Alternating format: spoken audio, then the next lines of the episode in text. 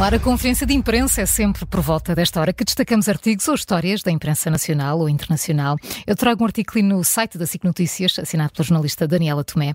Eh, na mesma semana em que se assinalou a Blue Monday, foi na segunda-feira, portanto a terceira segunda-feira de janeiro, ontem celebrou-se... Tanta gente a dar por isso. Foi um dia difícil. e, e segunda, porque é que será, não é? Uh, ontem celebrou-se em Portugal o Dia Internacional do Riso, uma efeméride criada em, em 98 na Índia pelo médico Madan Kataria, com o objetivo de, de alertar para a importância do ato de rir. Um, este artigo fala sobre os grandes benefícios isso. do riso. Tem piada. Sobre os grandes benefícios do riso, além, claro, das sensações de boa disposição, de tranquilidade e de descontração. A comunidade científica mostra que há muitas mais razões pelas quais os nossos lábios devem passar assim uma boa parte do dia a fazer assim uma curva positiva. Para cima. para cima. O psiquiatra Mário Simões, que não é da minha família, foi o entrevistado. Explica que existem vários tipos de riso, claro, e que nem todos são saudáveis, como aqueles que são associados a causas neurológicas, psicológicas ou psiquiátricas. Mas então, quantas vezes devemos rir por dia?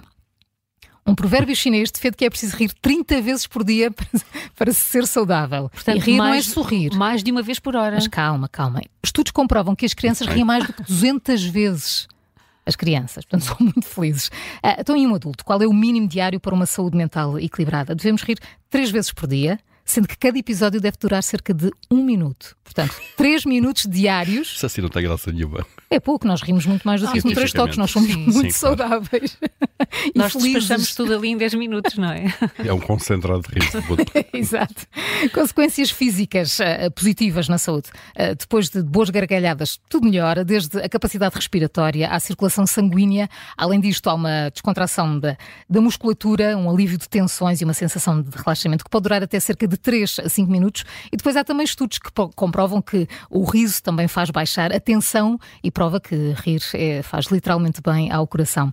Outros exemplos de como o riso contribui para a melhoria do estado de espírito são o aparecimento de aulas de yoga do riso, fundadas pelo mesmo criador da efeméride, uh, Madan Kataria. Segundo o médico indiano, duas sessões de yoga do riso por semana, de 15 a 20 minutos, uh, melhoram muito a produtividade de uma empresa, porque reduz o stress e aumenta a motivação e a eficiência de, dos trabalhadores. Yoga do riso, isso parece, parece bem. Sim. A outro nível, tu... mas neste caso no contexto. Conheces? Sim, já tínhamos falado sobre isso. E já vi várias reportagens na, na, nas televisões sobre, sobre, com essas aulas. Vocês são muito instruídas e viajadas. a nível do sorriso. Exato. A outro nível, mas neste caso, em contexto hospitalar, temos cá em Portugal a Operação Nariz Vermelho, não é? Onde os doutores palhaços uh, atuam junto das crianças que estão internadas e das famílias uh, e usam o riso para ajudar a melhorar uh, a condição física, mas também a psicológica. Além da yoga, outros dois conselhos mais à mão: deitarmos com um sorriso nos lábios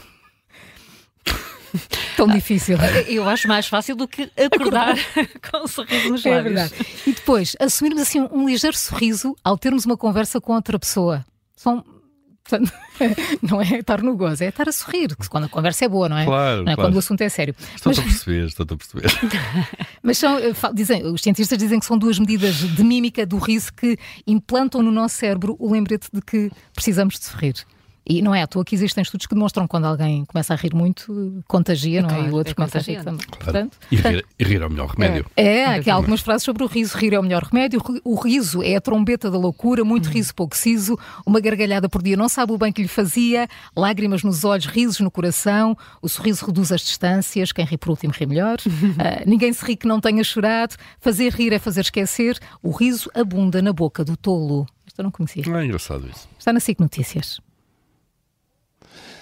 Um dia, um dia digo-vos aqui uma frase que. Ui! O que é que vem aí? É um ditado aqui do Porto, um dia conto-vos também. Não, também. não, não, pode ser agora? Não, não, não dá para dizer na rádio. Não dá. Começa a vida a rir e divertir. Bem, vamos adiante. adiante. Sou eu agora. Olha, um dia destes almoçamos e contas. Está bem, é verdade. Tá. Um almocinho um e almocinho. vamos a isso. Ora, muito bem, eu tive. Eu hoje começo sexta-feira. Hum. Uh, fui buscar aqui à, à minha, aos meus ao teu baú. Do meu baú. Isto, isto, já é da semana passada, por acaso. Ah, é mas mesmo isto baú. não perde a atualidade, não perde a atualidade. Vinha no público. Não, por acaso espero que vocês não tenham falado disto, mas uh, é um, um, historiador que foi agora buscar cartas de amor do século XVIII de, de, de, de pessoas que escreviam aos, aos, aos marinheiros, aos, uhum. enfim, aos soldados que estavam na guerra. Uh, não, é, não são aquelas que, não, não são as cartas dos nobres, nem da realeza, são apenas pessoas absolutamente comuns, que, eh, que não tinham nada a ver com a elite, eram em tempo de guerra, tinham tenham a experiência. Eh, e a ideia é eh, perceber nestas cartas a experiência destas pessoas, eh, tanto na guerra como no dia a dia. Estas cartas vieram mostrar que alguns sentimentos desses antepassados seriam, tanto pelos pais como os entes queridos, eram bastante próximos dos nossos, incluindo até a forma de expressar. Havia aqueles que pediam, aqui diz mesmo, ao escrevente, que, porque não sabiam analfabetos, não sabiam escrever, que lhe escrevesse essas cartas e que depois, quando as recebiam, embora eram poucas as que chegavam, as lessem em voz alta, mas estas nunca chegaram ao destinatário, porque eh, na grande maioria dos casos, eh, ou eh, alguns já estavam presos, ou outros, os, as cartas eram escritas para os portos onde os barcos franceses estavam estacionados ou atracados, se assim quiserem dizer, e, e quando chegavam lá as cartas, o barco já tinha ido embora. E, portanto, a maioria destas cartas nunca chegou sequer ao destinatário. E agora há uns destino, um, estiveram guardadas em Inglaterra. Uh, diz que nunca ninguém pegou nela porque ninguém se interessou, mas houve agora um historiador uh, que foi pedir essas cartas e abriu essas cartas e esteve a lê-las.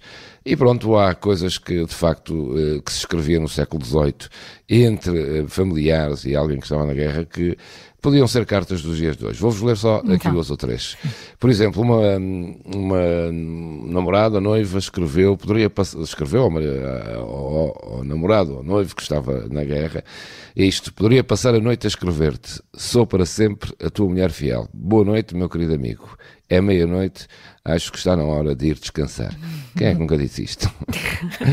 Depois, está na hora de eu já não descansar. Muito tempo, à meia-noite. Não, eu estou a dizer, eu está na hora de descansar. Isso, à meia-noite. A versão moderna é o desliga tu, não desliga tu, não desliga tu. tu primeiro. Ah, ainda estás aí. Depois havia aqui outro também, ehm, que era a mulher que recebia a carta dele, dizia, e depois a mãe escreveu uma carta para o filho, portanto havia aqui a mãe, a noiva e o, e o noivo que estava, e, não, a mãe, a mulher e o marido que estavam na guerra.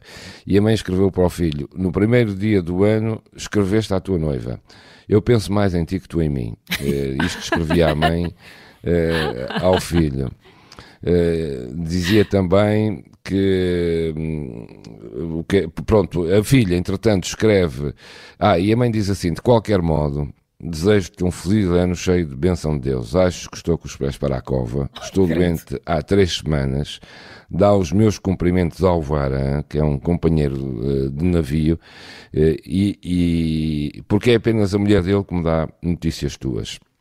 A mulher esta avisou o filho uh, de que de facto a mãe, uh, enfim, estava muito triste porque ele nunca lhe mandava uh, nenhuma carta. Era esta mulher deste varão que lhe dava notícias do filho porque recebia cartas do marido. E o militar francês acabou mesmo por escrever esta carta. E pronto, outra carta já, só para terminar.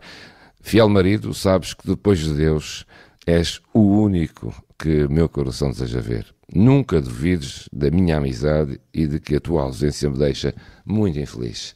Quem é que nunca escreveu isto? Atira a primeira pedra. É verdade. Olha, caiu-me aqui uma pedra. Olha, caiu-te uma pedra. foi a tua mulher, não foi? Pronto, mas é muito engraçado isto. É gira. Está onde, Júlio? No público, é, não é? Já era, foi no público, no público, na semana passada. Vocês já escreveram cartas de amor, também não querem dizer. Ah, vocês claro. Cartas não. SMS. SMS. Não, SMS. Você, ah, pois é. Oh, o Paulo é do tempo de escrever cartas. SMS. Mas já me escreveram, eu nunca escrevi. Mas já postais, bilhetes, mães. Postais. Sim. Lá uma caixa é que era. Postais, sim. Eu tenho lá uma da primeira classe. Eu tenho lá uma caixa em Viseu com uma série deles que recebi. Quando ah, é, para quando, ah, para quando um livro, Paulo Ferreira? Não, não, não quando não temos tem. que abrir essas caixas aqui, como abriu este historiador, temos que ver o que é que ela diz, lê-las. Agora assim, muito, muito pessoal, a minha mãe foi madrinha de guerra do meu pai. Pois, e é Sim. é verdade. E, e, assim, muitos, era comum. muitos casamentos era surgiram comum. assim. Sim, surgiram. É e eram, casavam cá eles lá e, e, era por correspondência mesmo. Era, sim, sim, namoro por é, correspondência. Namoro por correspondência. Os meus pais também, por correspondência. Também. Sim. Os meus pais também namoraram muito. Com cartas escondidas, com bilhetes escondidos na, no, no, muro de pedras. que era clandestino numa certa altura. Tão bom. Está no público. Cartas de amor.